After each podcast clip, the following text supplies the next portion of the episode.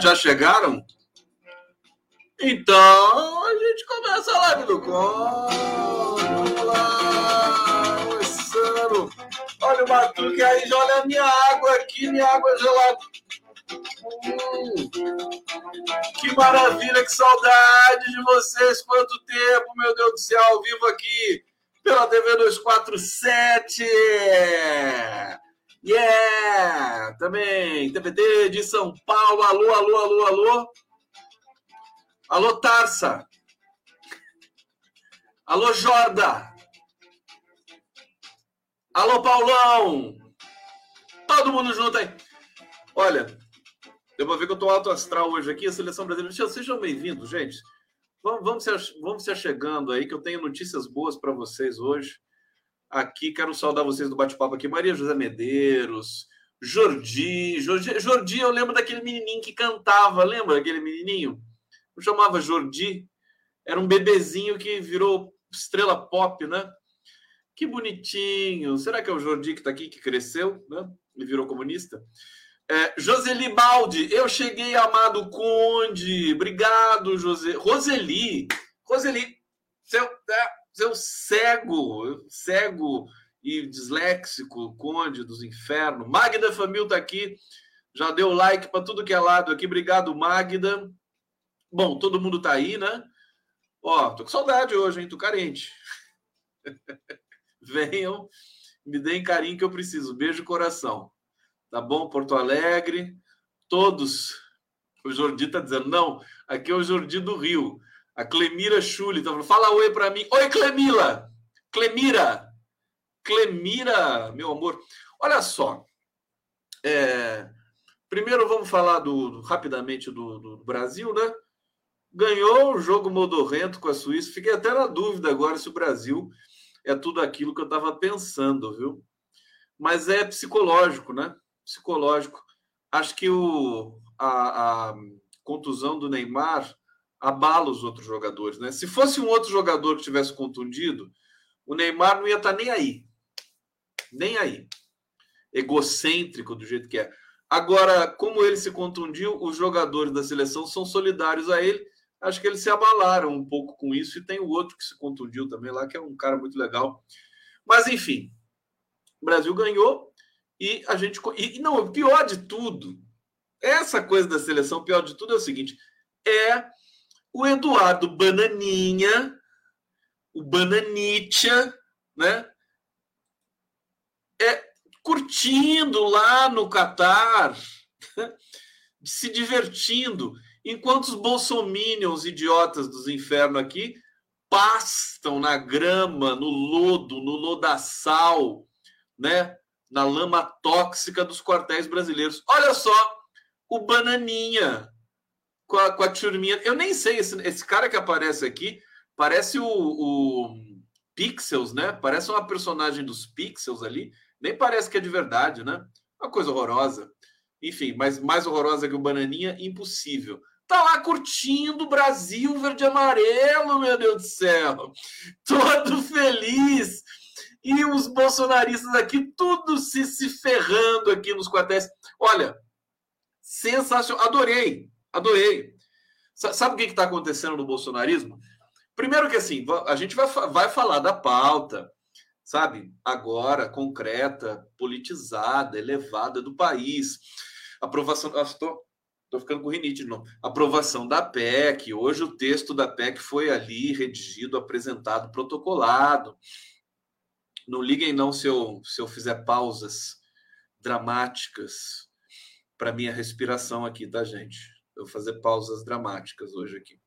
Mas vamos falar do, do Bolsa Família, do salário mínimo, do combate à inflação, que são pautas assim que são importantes. Elas não dão muito ibope, né? Esse é o problema, né? Acho que até a esquerda vai sentir falta do verme pestilento em algum momento, porque o verme pestilento, né, como era só baboseira que saía daquela boca imunda, né, era circulava, fazia a internet rodar, né? Agora vai falar de salário mínimo, tal. As pessoas não querem muito falar disso, né? Mas enfim, vamos, a gente chega lá.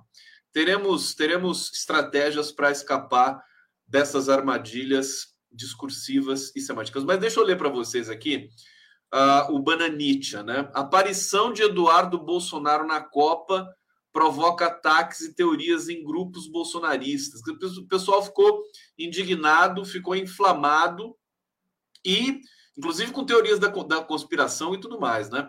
Então, vou ler aqui para vocês é, um trecho dessa, desse relato aqui, né? Bom, começa com um integrante da, da militância fanática fascista nazista, né? Perguntando assim: estamos na luta para ver isso? Na luta! Eles usam a palavra luta. Alguém, por favor, explica para os bolsomínios que não é luta. Luta é da esquerda, meu filho. Não, não se aplica essa palavra nos, nos é, nessas rodas extremistas, viu? Você vai estudar, vai ler alguma coisa. Não é luta, mas nós estamos na luta. Tá, para, daqui a pouco vocês vão ser confundidos com comunista. Cuidado. Estamos na luta para ver isso, pergunta o integrante do grupo da militância bolsonarista em mensagem por aplicativo, após ver pela transmissão quem, quem colocou o Bananinha na, na roda foi o Casemiro, não o atacante que fez um golaço, o, o streamer o Casemiro não é nem um youtuber, ele é um streamer. Streamer. Aliás, o cara mandou bem, hein? Cara, o, o cara conseguiu hoje 4 milhões e meio de pessoas simultâneas numa live no YouTube. Acho que é recorde mundial. Incrível, né? Daqui a pouco ele está com audiência maior que a da Globo. Ah, evidentemente, o, o, o, o Casemiro, né? O Casimiro, que é o streamer, ele está autorizado pela FIFA, comprou os direitos e tudo mais. Mas olha, tá bombando no YouTube, é uma coisa impressionante. Quem quem não consegue ver em TV aberta, em TV a cabo, vai, vai para o YouTube, de graça, né? De graça ali com o Casemiro comentando ainda. Bom, aqui, então, ele, ele que botou a foto do Bananinha na tela.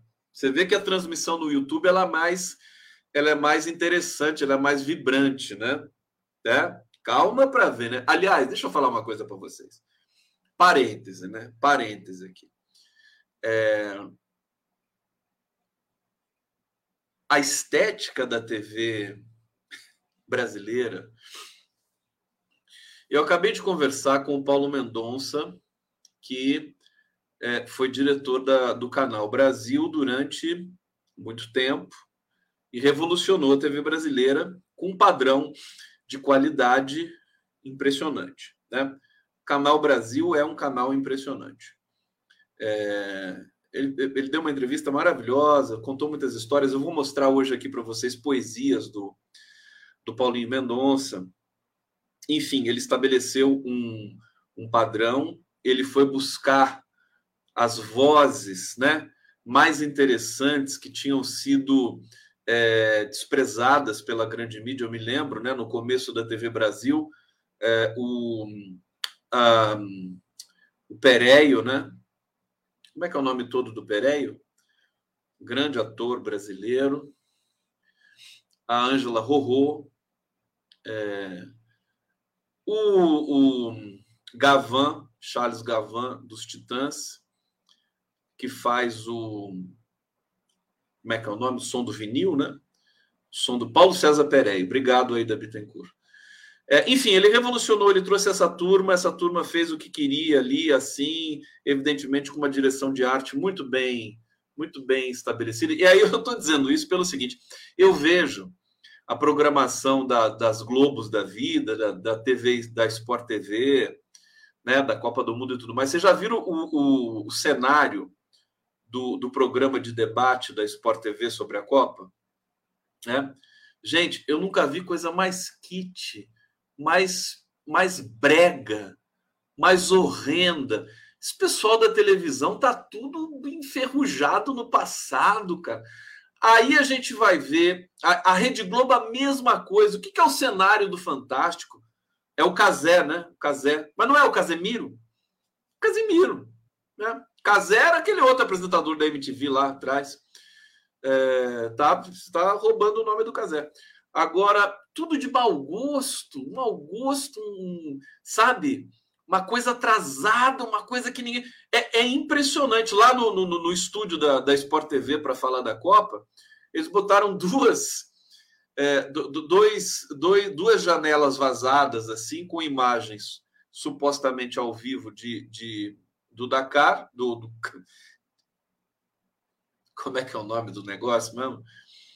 É, Qatar, eu falei Dakar, né? Colocaram ali, e aí os comentaristas ficam ali, e aquelas curvas ali, assim, sabe? Para... Gente, que coisa, que cenário mais horroroso, eu fico impressionado, né? O Brasil tinha uma tradição, pelo menos, de não passar vergonha na televisão. É, e aí, por extensão, o que me chamou a atenção mesmo hoje eu queria comentar para vocês, calma que eu já vou voltar ali no Bananinha, mas assim, Doha. As pessoas se encantam com Doha. Aí aqueles prédios, né? Arranha-céus, prédio em forma de lua, aquelas coisas. Eu acho isso tão horrível, cara. Alguém já teve a noção? Vocês pegaram uma panorâmica de Doha? Quer dizer, que mau gosto. E o povo árabe, que é tão é tão tem tanta cultura. O povo árabe é, é, é, é assim, a cultura é muito ma mais é, é, é, intensa do que a cultura ocidental. Os árabes é que mexeram com tudo nesse, nesse mundo, a questão estética, matemática, astrologia, astronomia, tudo que você pensar passa pelos árabes. E eles imitam a estética caidaça, né? do, dos Estados Unidos do capitalismo, prédios, arranha-céus, né? Sabe, inacreditável o pessoal gastar tanto dinheiro com essa merda. É uma coisa que não é humanizada, é, é, é ideologizada, eles ideologizam o capitalismo, tudo é cafona, sabe? É, então, essa é expressão né, dessa, desse lugar sede da Copa do Mundo lamentável. Você não tem nada ali que possa lembrar alguma coisa da, da, da verdadeira cultura árabe. É, e, e, sabe, eu não sou contra a modernidade, nem nada disso, mas é, é uma estética que se alastrou ali por, por, esses centros de muito dinheiro aí, por causa do petróleo, né? copiando a, a arquitetura, a estética estadunidense, basicamente. Né? Olha, vexame. E aí, por extensão, os cenários da TV brasileira também. É muito feio, muito horrível, né? Tanta coisa boa sendo feita pelo Brasil. Ah, deixa eu voltar no Bananinha ali, porque assim, eu quero, quero explorar um pouco essa questão da, da divisão do bolsonarismo agora, né? Aqui mais um depoimento de um bolsonarista sobre a imagem do Bananinha comemorando, no, curtindo Brasil e Suíça no Catar, né? Achei uma puta falta de respeito o Eduardo Bolsonaro estar no Catar assistindo a Copa enquanto a gente fica implorando ajuda das Forças Armadas. Se o Eduardo largou de mão e foi para a Copa, para a Copa, o problema é dele. Eu vou continuar lutando pelo Brasil. É, mais uma, Eduardo Bolsonaro tirando onda na Copa. Aí essas são algumas das mensagens, né, desses grupos que acusam o filho do presidente Jair Bolsonaro de abandonar a empreitada que pretende des deslegitimar a eleição. O engraçado que a gente está assistindo agora é o seguinte: essa, esse fanatismo. Aliás, deixa eu até colocar um vídeo para vocês aqui do fanatismo dessas pessoas e, e, e da, enfim, da a incredulidade que eu sempre tenho quando vejo isso, né? O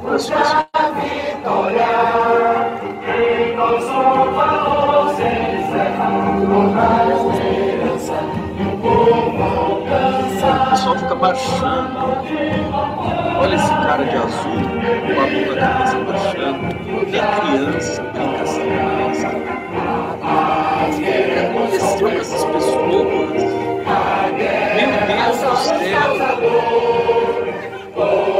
E eles, ficam lá, você vê, só tem gente branca, né? É, tudo com celular, que não são celulares baratos, né? Todos ali com celular, eles ficam como se fosse uma grande festa, uma grande, uma, uma, um grande desfile, né? É, pitoresco de, de, de tipos e ficam ali tentando fazer comunicação com é, extraterrestres, sei lá o quê. Que coisa terrível isso, é pena, eu sinto pena dessas pessoas, é, profunda. Acho que eu, eu, sinceramente eu preciso é, trazer um pouco mais de estudos sociológicos, né? Não é, não, não tem precedente uma coisa dessas pessoas que a, amam é, é, encarnar idiotas, né? Encarnar pessoas é, sem o menor é, preparo, sem a menor empatia. Olha isso. Parece uma grande, um grande, uma grande festa, assim, no sentido de, de as pessoas é, expressarem tudo de pior que existe dentro delas com essas câmeras. Isso na hora do jogo do Brasil. Você imagina, as pessoas não estavam nem interessadas em ver jogo do Brasil. Aliás, eles não querem ser confundidos com torcedores brasileiros, né? E vice-versa.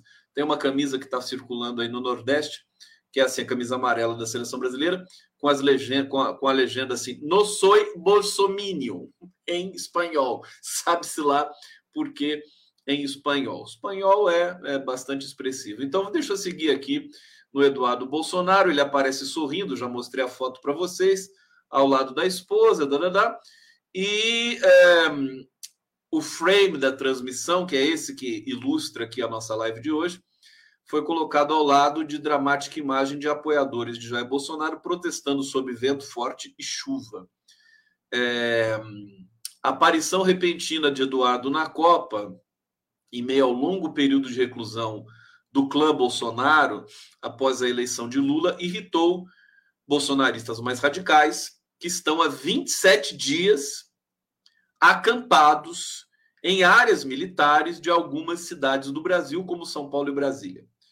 Apesar da revolta, também surgiram nos grupos mensagens conspiracionistas de confiança do filho do presidente.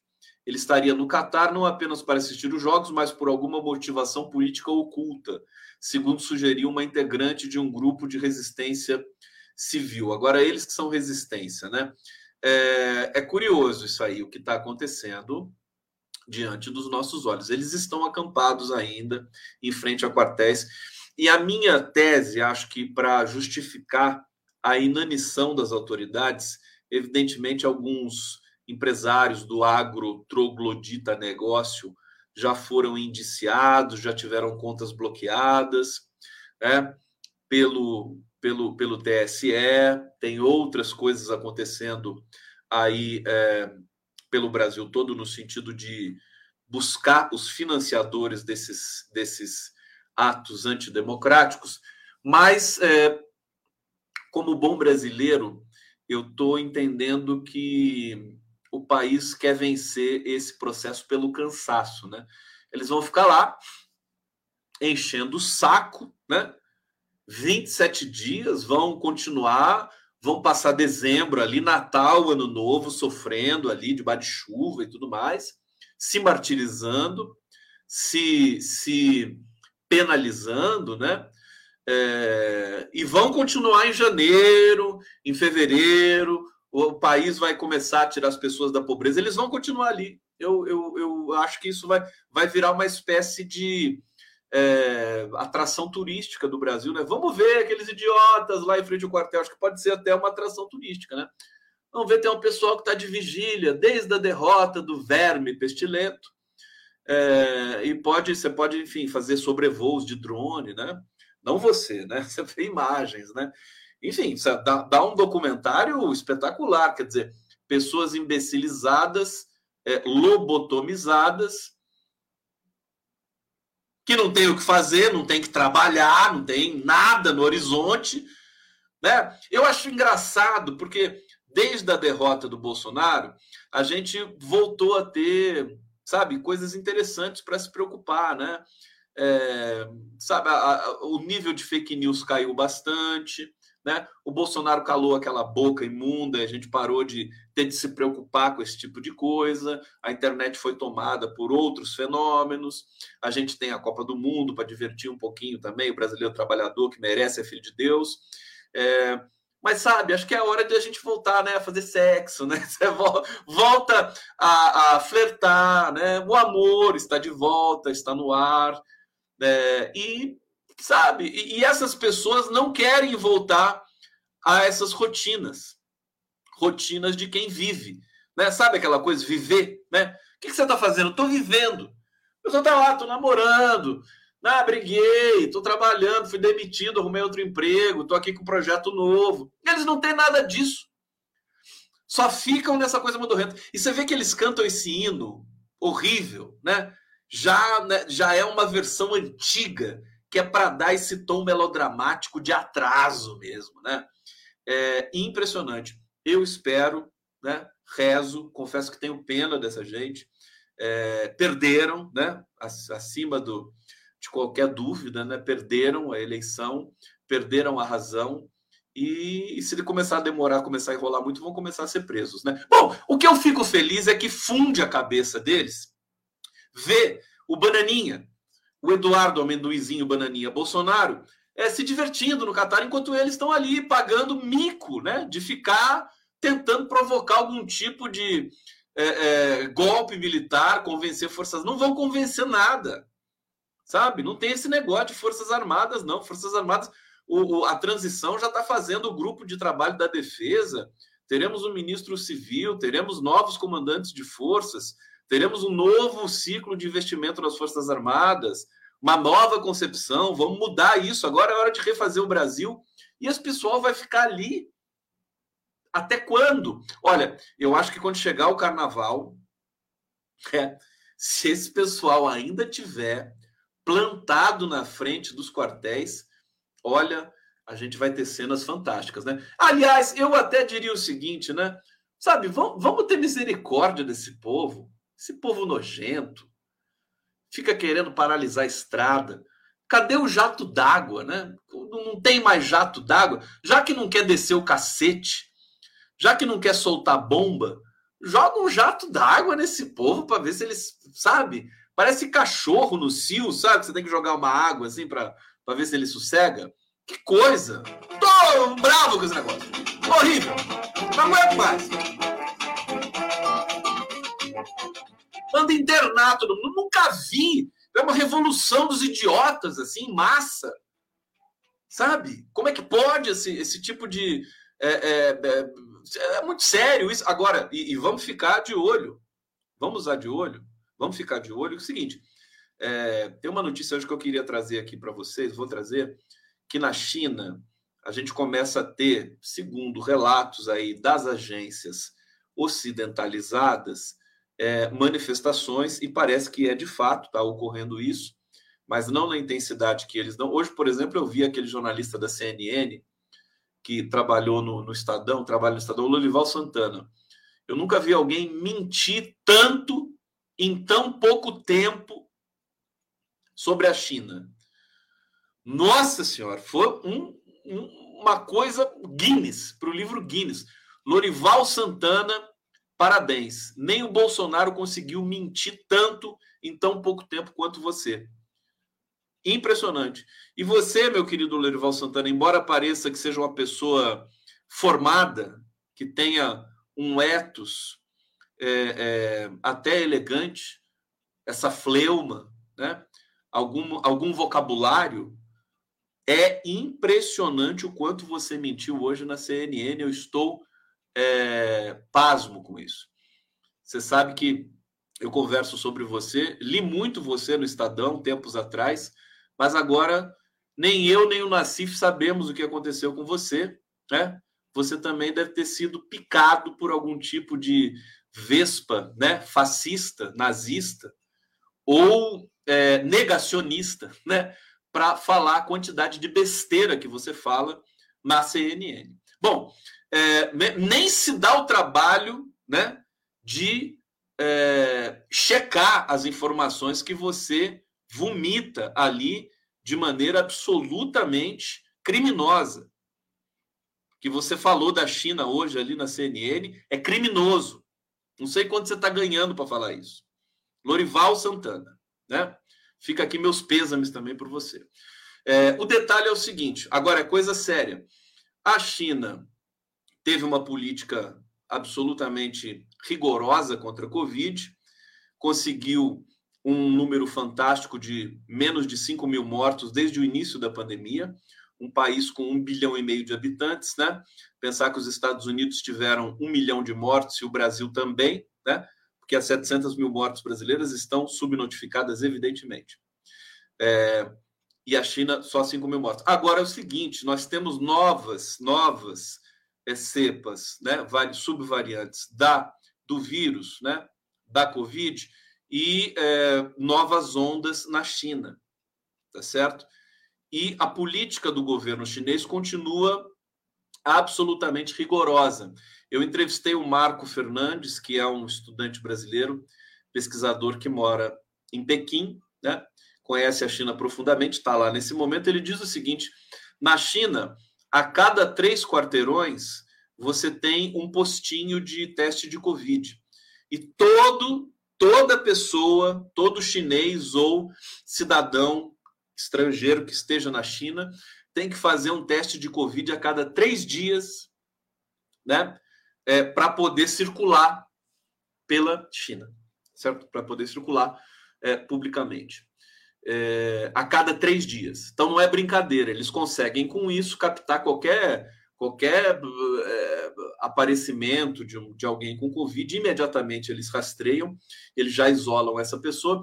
E aí houve na China, gente, deixa eu contar essa história para vocês, que é uma história importante, eu acho que vai ter consequências aí muito fortes na China e no mundo todo. É, houve um incêndio é, numa casa. E as pessoas morreram lá na China. Deixa eu até pegar essa notícia certinha aqui para vocês, é, para a gente ter. Ó, protestos fora da China aumentam pressão sobre política de Covid zero de Xi Jinping. É, deixa eu ver. Onde é que está essa parte aqui do. Só um minuto. Bom, vou ler essa matéria aqui rapidamente. Os protestos, protestos contra a política de Covid zero na China se espalharam para menos uma dúzia de cidades ao redor do mundo. Trata-se de uma demonstração de solidariedade aos manifestantes do país asiático, que ao longo do fim de semana protagonizaram a maior onda de desafio ao regime comunista, sempre pintado com esse texto vagabundo de quinta categoria neoliberal aqui, que graça pelas mídias ocidentais. Né? De acordo com o BBC da vida, Reuters da vida, né? Estou lendo a Folha de São Paulo, que é a mesma merda. Né? De acordo com o levantamento da agência de notícias Reuters, vigílias e protestos, ainda que em pequena escala, foram realizados em cidades da Ásia, da Europa, da América do Norte, Londres, Paris, Tóquio, Sydney, e atos estão sendo, estão sendo organizados em sua maioria por dissidentes e estudantes expatriados. É... Deixa eu ver aqui. Bom, a tragédia está aqui, né? O que, que foi o gatilho para esse processo? A tragédia foi o incêndio, né? É... Autoridades locais negam relação entre a Covid-0 e as mortes no incêndio. Mas, assim como no ato em Paris, os manifestantes têm culpado, culpado o Xi, o Partido Comunista, pela sequência de revés. Ele, não faz sentido querer tirar o presidente da República, querer tirar o primeiro-ministro, querer tirar o Xi Jinping, né? É, em função de uma questão sanitária. Isso é golpe. A China está sendo agora alvo de uma guerra híbrida. É isso que eu quero destacar com vocês. É, aqui, bom, eu não eu não estou com a nota aqui do é, da casa que pegou fogo, né? As pessoas é, não conseguiram sair da casa pegando fogo, não conseguiram escapar das chamas. E eles associam isso ao isolamento da política de estado de isolamento da, por Covid na China. É, China, portanto, está sob ataque neste momento. Tem aqui uma, uma thread no Twitter de um estudante brasileiro que está na China e ele está dizendo o seguinte: eu vou trazer para vocês aqui para a gente comparar, porque isso vai ter desdobramentos no mundo todo daqui a pouco, viu? Vivo em Xangai é o Tiago Nogara. Vivo em Xangai, tenho acompanhado de perto as repercussões Creio que qualquer análise deve perpassar quatro pontos fundamentais: política de zero Covid, nova classe média, grande burguesia chinesa, agitadores estrangeiros. Portanto, eles estão tumultuando ali é, na China, né? Olha só. É, aí ele diz o seguinte: sobre a política de zero Covid, cabe destacar que o governo chinês foi habilidoso em evitar o espraiamento de contaminações e mortes. Tudo isso a gente já sabe, né? É, a maioria da população reconhece isso e é muito ressaltado o fato de que o país tenha mais de 150 milhões de idosos mais vulneráveis aos efeitos do vírus. É, avançando aqui, o principal debate que se ouve nas ruas, universidades e no mundo político é exatamente sobre a viabilidade de manutenção das restrições. Eles estão pensando agora se essas restrições realmente são necessárias. E eu tenho uma aposta para é, é, para dizer para vocês por quê. Copa do Mundo, né? Os chineses estão tendo acesso a imagens da Copa, estão vendo estádios lotados, né? Pessoas sem máscara, todo mundo feliz, bebendo, nem bebendo tanto, porque no Catar a bebida está proibida, né? A não ser num, num certo horário noturno ali. É, mas essas imagens, elas têm um apelo muito forte, né? E eles devem estar. Tá, é, a pessoa fica constrangida. Ela fala, Nossa, por que, que eu não posso sair de casa? E essas pessoas estão aí na maior festa, né? Tá, o tempo todo. Eles começam a se indagar se a política de confinamento é realmente. É, é o mesmo debate que estava tendo no Brasil há pouco tempo. É uma loucura isso. Uma loucura. E assim, eu tenho a humildade de, de não ser dogmático a ponto de dizer que essa demanda é absolutamente um equívoco. Eu não sei. Né? Evidentemente, a China mostrou ser capaz de conter a, a, a pandemia com esse modo ultra rígido de tratar os seus habitantes tudo mais. Eu, aliás, eu fiquei morrendo de inveja, né? Que governo é esse que tem carinho, respeito pela vida humana dos seus, do seu povo, né?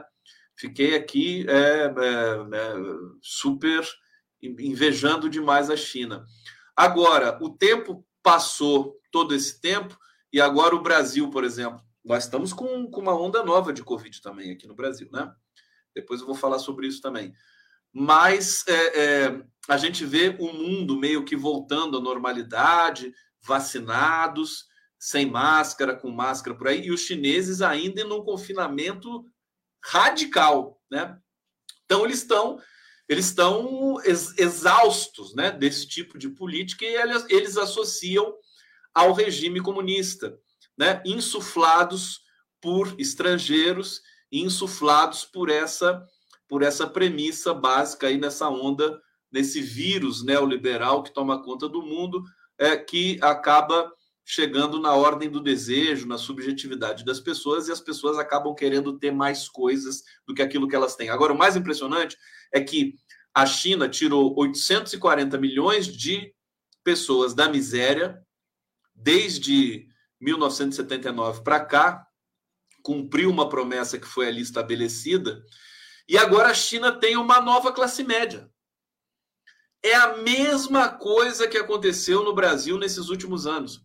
Existe uma, existe uma classe média na China agora que está querendo mais, né?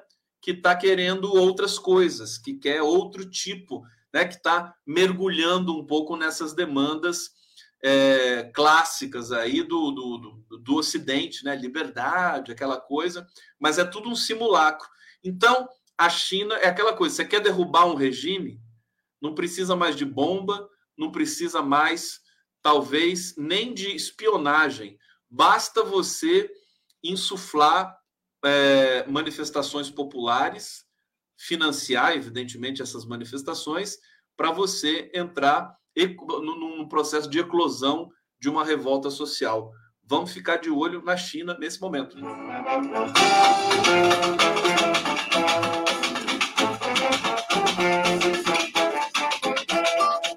Deixa eu trazer para vocês aqui um dos poemas do Paulo Mendonça. Paulo Mendonça ele escreveu um livro de poemas.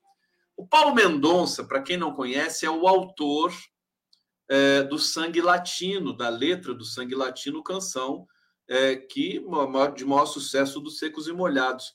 Eu até vou colocar um trechinho aqui do clipe que eu usei para ser é, para seguir na nossa. Eu vou fechar com o Ney Mato Grosso hoje para vocês. Só um trechinho aqui da exposição que o Paulo Mendonça fez em, em Lisboa é, no meio desse ano, porque ele também é fotógrafo, e aí teve ali toda uma, uma agitação em torno da exposição dele um trechinho para vocês aqui rapidinho. Jurei mentiras e sigo sozinha. Assumo os pecados. Só um trechinho. Quem estava ali com ele, abraçado, era o Gerson Conrad, dos Secos e Molhados, tá? E, e, e, o, e o Paulo Mendonça também publicou um livro chamado Poesia Insana, que você pode encontrar nas melhores livrarias do país. E ele me mandou alguns spots aqui, alguns poemas animados que foram projetados. Sabe aquela projeção gigantesca que você faz nos prédios? Olha que coisa mais delicada. Eu vou projetar e vou ler o poema com vocês aqui. Vamos lá? Vamos lá. Multidão eu sou muitos, eu sou tantos, que a minha cabeça se espanta multidão que habita as fronteiras do meu corpo.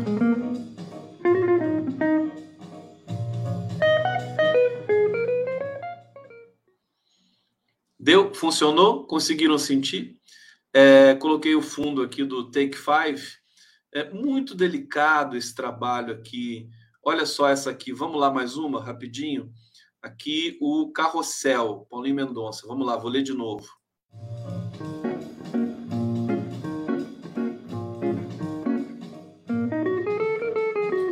Com um carrossel na cabeça, sem o riso de crianças, tudo gira tristemente.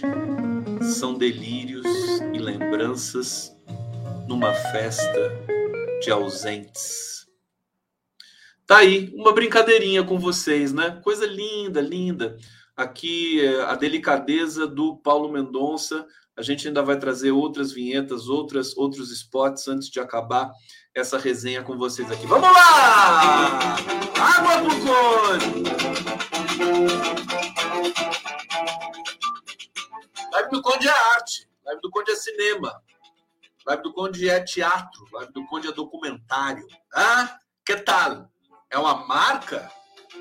Temos aqui uma marca? Habemos marca, Felipe de Pomucero, mi querido amigo México. É, deixa eu trazer aqui informações. Vamos falar de coisa importante agora, coisa séria. a China é coisa séria, né? Mas PEC da transição é coisa muito séria também. E é, o Lula chegou hoje em Brasília, chegou com tudo hoje lá, todo mundo ali querendo falar com o Lula e tal. E o Lula, não, o Janjo, o Janjo chegou hoje em Brasília e o que, que aconteceu? O que, que aconteceu? O texto da PEC, a PEC da, do Bolsa Família, foi protocolado. Né? É, o senador Marcelo Castro protocolou nessa segunda-feira o texto da PEC, que autoriza o, go o governo do presidente eleito, Luiz Inácio Janjo da Silva, a excluir as despesas com o programa Bolsa Família do teto de gastos pelo período de quatro anos. Tá? É, o texto ainda prevê a realização de investimentos fora do limite em caso de arrecadação de receitas extraordinárias. Na prática, a proposta não tem valor específico para essas despesas, mas estimativas do próprio PT apontam para um gasto extrateto de até 198 bilhões de reais com a PEC. A PEC vai garantir o Bolsa Família de 600 reais, mais 150 reais por criança de até 6 anos é, e honrar outros, honrar outros compromissos do Lula, do Janjo, como a, o aumento do salário mínimo. Tá certo? Então, o texto foi protocolado, o Lula chegou e, e ele deve ter dito o seguinte lá para o pessoal, né? Vamos fazer esse texto, vai, tem que estar tá o texto pronto, a gente pode negociar, é, ceder em alguns pontos, né? Mas o texto está lá, pronto, nesse momento, para é, exceder o teto em 198 bilhões de reais é, por quatro anos né, por quatro anos. Ah, na verdade, não era o Congresso que estava pressionando para que essa PEC do Bolsa Família é, não tivesse quatro anos. Eram setores da imprensa tradicional brasileira, nomes como Miriam Leitão, né? É, e companhia. Eles é que não queriam, porque essa PEC, nesses termos, para o PT, é muito positiva, é muito boa para o povo brasileiro. Né? O, o PT, com esse orçamento, ele vai fazer, é, vai fazer um governo espetacular. Né? É impossível errar com a quantidade de gente competente que está ali esperando para. Já está trabalhando furiosamente ali no CCBB. É, então, é por isso, a imprensa que não queria. O Congresso não estava se lixando muito para esse negócio, não, porque o Brasil tem dinheiro. Brasil é economia forte. Quando falam que o Brasil está quebrado, que o Brasil não tem dinheiro, é tudo mentira isso. O Brasil tem, o Brasil tem crédito, o Brasil tem tudo para é, distribuir muito bem é, essa riqueza aí de cara, no primeiro minuto do governo Lula, para os mais pobres, os mais necessitados da população. Então, é, é, as elites não querem. As elites brasileiras querem essa coisa chatinha, né, modorrenta, repetitiva do, da responsabilidade fiscal. É um simulacro também, porque o Lula é o maior é a maior autoridade em responsabilidade fiscal do país. Basta ver os governos do Lula, né? Os oito anos fez superávit primário nos oito anos. É, enfim, sempre com muita responsabilidade, muita inteligência na aplicação do dinheiro. O Brasil tem dinheiro. Como disse hoje uma jornalista da, da Globo News, tem o Brasil tem dinheiro, mas não sabe gastar. Quem não sabe gastar é a direita. Quem não sabe gastar é o mercado. Aliás, o mercado não gasta, o mercado acumula, tá certo? É, essa discussão vai, vai sair faísca aí no, no, em 2023, né? É, e tudo indicando também que o Fernando Haddad vai ser o ministro da Fazenda. Eu não sei porque tanto drama para saber o nome do ministro da Fazenda também. Não, não, não creio, né? É muito melodrama, parece novela mexicana. Ai, o ministro, cadê o ministro? Sem o ministro eu não consigo. O Lula hoje já é, parece que o Lula pediu, sugeriu para que é, a sua homologação como presidente da República seja antecipada para o dia 12 de dezembro, né? É, não mais no dia 19, que a data oficial seria a homologação do Lula enquanto presidente da República no dia 19. E o Lula parece que pediu para o dia 12. É, não sei se ele pediu, não sei, a notícia é que há uma movimentação para que a homologação ocorra no dia 12. É, e se isso for verdade, eu diria até que existe ainda um fiapo de receio de que o Bolsonaro realmente possa tumultuar esse processo de posse do Lula, porque né, se você quer se apressar na homologação, é mais um, um ponto, digamos assim, para diluir, é, para driblar essa pressão é, pelo não reconhecimento da vitória do Lula nas eleições brasileiras. Isso está rolando ainda, inclusive orientado por Donald Trump pessoalmente, né, e por Steve Bannon. Nós estamos aí no eixo, no olho do furacão. É diplomação, desculpa, diplomação. Eu falei homologação, foi sem querer. É, no, no bojo dessa direita, nessa extrema direita internacional, então a gente está com essa, essa, essa, esse problema na China, né? Vamos ter que ver com muito cuidado, porque é, soltar um estupim, né? Uma faísca, um, um rastilho de pólvora na China nesse momento, é, creio que seria ter impactos aí brutais no mundo todo. É, e não é trivial, porque tem uma pandemia e a China está com novos 40 mil casos a cada dia.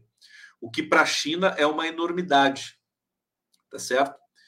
É, bom, e então é isso, né? A, o texto está lá.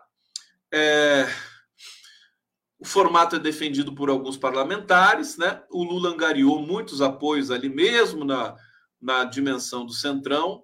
É, talvez é aquela coisa, o PT pediu e redigiu um pouco mais acima, talvez assim, com uma certa folga, para o fato de, se os parlamentares né, quiserem abaixar um pouco esse valor para 150 bilhões, para que isso possa ser viável e para que o PT possa ceder, para que o novo governo possa ceder. É, acho que no prazo o PT não cederia, né? O PT quer os quatro anos para governar em paz. Para governar, o Brasil precisa de paz para governar. Não pode ficar esse embate Congresso Executivo, né? Não, pode, não, não se pode repetir aquilo que aconteceu no governo Dilma e também, de jeito nenhum, do que aconteceu no governo Temer e Bolsonaro, que foi absolutamente a compra desses deputados. É, por essa razão, também, a gente tem é, um novo governo. Deixa eu pegar aqui a, a próxima notícia para vocês, já anunciando novas, né? Essa semana, aparentemente, os, os ministros principais podem ser anunciados por Lula, né? É, segundo a informação aqui da Júlia Scheib, o Lula vai avisa que vai anunciar ministro da Defesa e comandantes das forças na próxima semana, sem ser nessa, na, na outra, né? Hoje, o José Múcio foi convidado para assumir. É, convidado não, ele foi, foi convidado para conversar com Lula, uma possibilidade dele assumir o Ministério da Defesa. Né? O Lula disse aliados que desistiu de formar agora um grupo para tocar a transição na área de defesa e que o processo será liderado pelo futuro ministro da pasta e os comandantes das três forças que devem ser anunciados na próxima semana. Você vê que o Lula, ele realmente ele não, ele não, não ele chega e resolve, né? Não tem enrolação com ele. Então, ah, não vai ter Vai ter grupo de trabalho com, com a defesa? Não. Ele já chegou e já falou: não vai ter. Eu vou nomear o ministro e o ministro que se vire para fazer isso depois, né? É uma maneira também é, de é, focar o trabalho dele, não ficar perdendo tempo com um churumelas, né? Esses detalhes aí, o ministro que se vire lá com as churumelas dos militares, se é que vai haver alguma, né? Os nomes escolhidos por Lula são, serão responsáveis por promover a transição junto ao atual governo numa área sensível em que o PT tem encontrado dificuldades de interlocução. O presidente optou por não fazer grupo agora. Vai anunciar na semana que vem pelo ministro da Defesa e pelos três comandantes das forças que farão o processo de transição. Quem disse isso foi o José Múcio. É, José Múcio foi ministro do Lula no, no, no governo Lula I.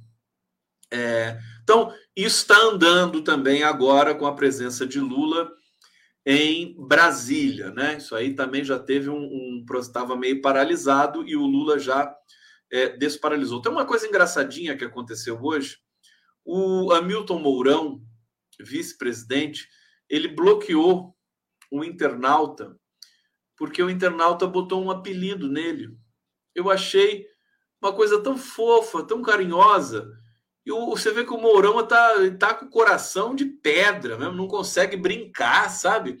O cara chamou ele de Paquita da ditadura, sabe? Paquita da ditadura é uma coisa tão, sabe, tranquila, não tem problema nenhum. E o, e o Mourão realmente parece uma Paquita da ditadura. Eu não sei por que, que ele ficou tão incomodado com isso. É, bloqueou, bloqueou o rapaz chamado Lázaro Rosa, não gostou de ser chamado Paquita na ditadura. Você sabe quando você não gosta de um apelido? É aí que pega, né? É aí que pega. Então já tô vendo, já tô vendo o Glauber Braga, né? O deputado Glauber Braga chegando ali perto do Mourão no Senado, falando assim: Paquita da ditadura. Aí o Hamilton Mourão subindo nas tamancas, né? Mas é uma coisa fantástica. Subindo nas coturnas subindo nas coturnas. O Mourão, o tadinho do Mourão, né? Tá falando tanta merda nesses últimos dias aí, pelo amor de Deus. É aquela coisa, o Bolsonaro ficou quieto, ele começou a falar, né? Começaram a dar atenção para ele, e aí ele começou a falar. Bom, aqui, cotado para o Ministério da Fazenda, Haddad passa a integrar equipe de economia na transição. Paran! É, o tom da, da matéria tá assim, né? Suspense e tal. O ex-prefeito de São Paulo e ex-ministro da Educação, Fernando Haddad, afirmou que foi convidado para auxiliar a equipe da economia na transição para o governo de Lula. Cotado para ser ministro da Fazenda, Haddad evitou falar se vai assumir o cargo. Mas disse que o presidente eleito o autorizou a colaborar nas discussões econômicas envolvendo o governo eleito. Querem saber o que o Haddad falou? Eu fui convidado exclusivamente para interagir com um grupo de economia da transição, não recebi nenhum outro convite. Não sei se oficialmente como membro da transição, mas o presidente me pediu para acompanhar o tanto quanto fosse possível as reuniões do grupo de transição na economia. O Lulão quer botar o Haddad na fazenda, né? Tudo, tudo indica que sim. E daqui a pouco deve anunciar. É, mas que nós também não, não entremos em é, frustração coletiva se não for essa a ideia, né? porque o Lula é um sujeito muito, muito inteligente.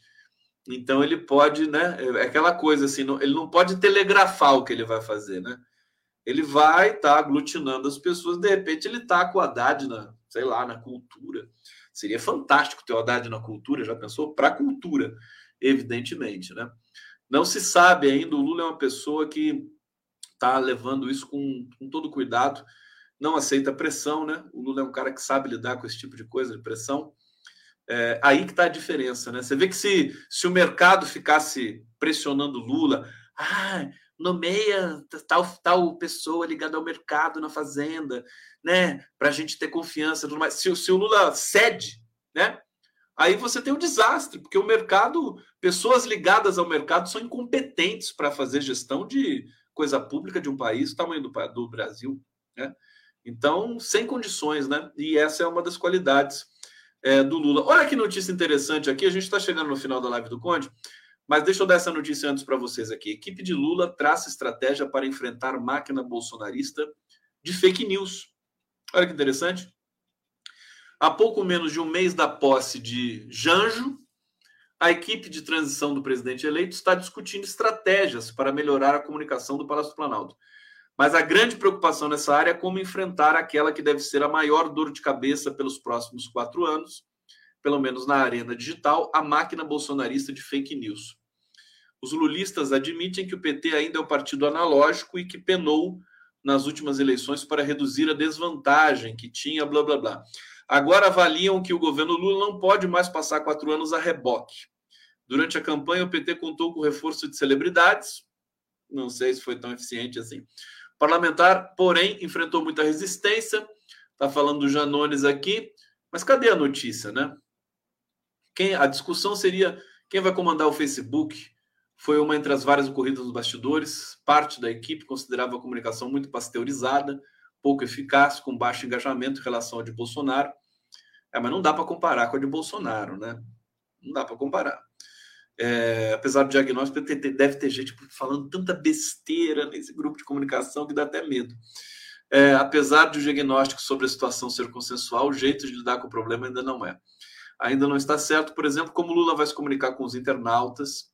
Bolsonaro conseguia manter sua estridente militância ativa nas redes com a ajuda de lives na quinta-feira, que acabaram deixadas de lado após a derrota nas urnas. Eu acho que a gente falava isso, inclusive falei isso com o Frei Beto há um tempo atrás, o Hugo Chávez, né? Ele se comunicava, acho que diariamente, com o povo venezuelano através da internet e conseguiu deixar eh, marcas importantes ali nesse quesito da comunicação para não se deixar é, é, manipular aí pelas, pelas mídias tradicionais. Eu acho que o PT, gente, deixa eu terminar falando isso aqui. É, o novo governo, né? Você sabe que no, no quesito comunicação, deve estar tá uma uma confusão danada ali, porque tem gente que acha que sabe tudo de, de comunicação digital e não sabe nada. Tem gente que acha que porque é uma popstar sabe tudo também de Twitter, também não sabe nada. A coisa é mais embaixo, sabe? Lamentavelmente, tudo isso fica meio que largado assim numa, num contexto amador, né, de montagem de grupo de transição na comunicação. Eu, esse, é, essa é a minha área, né? E realmente, grupo de transição da comunicação, condão passa longe, né?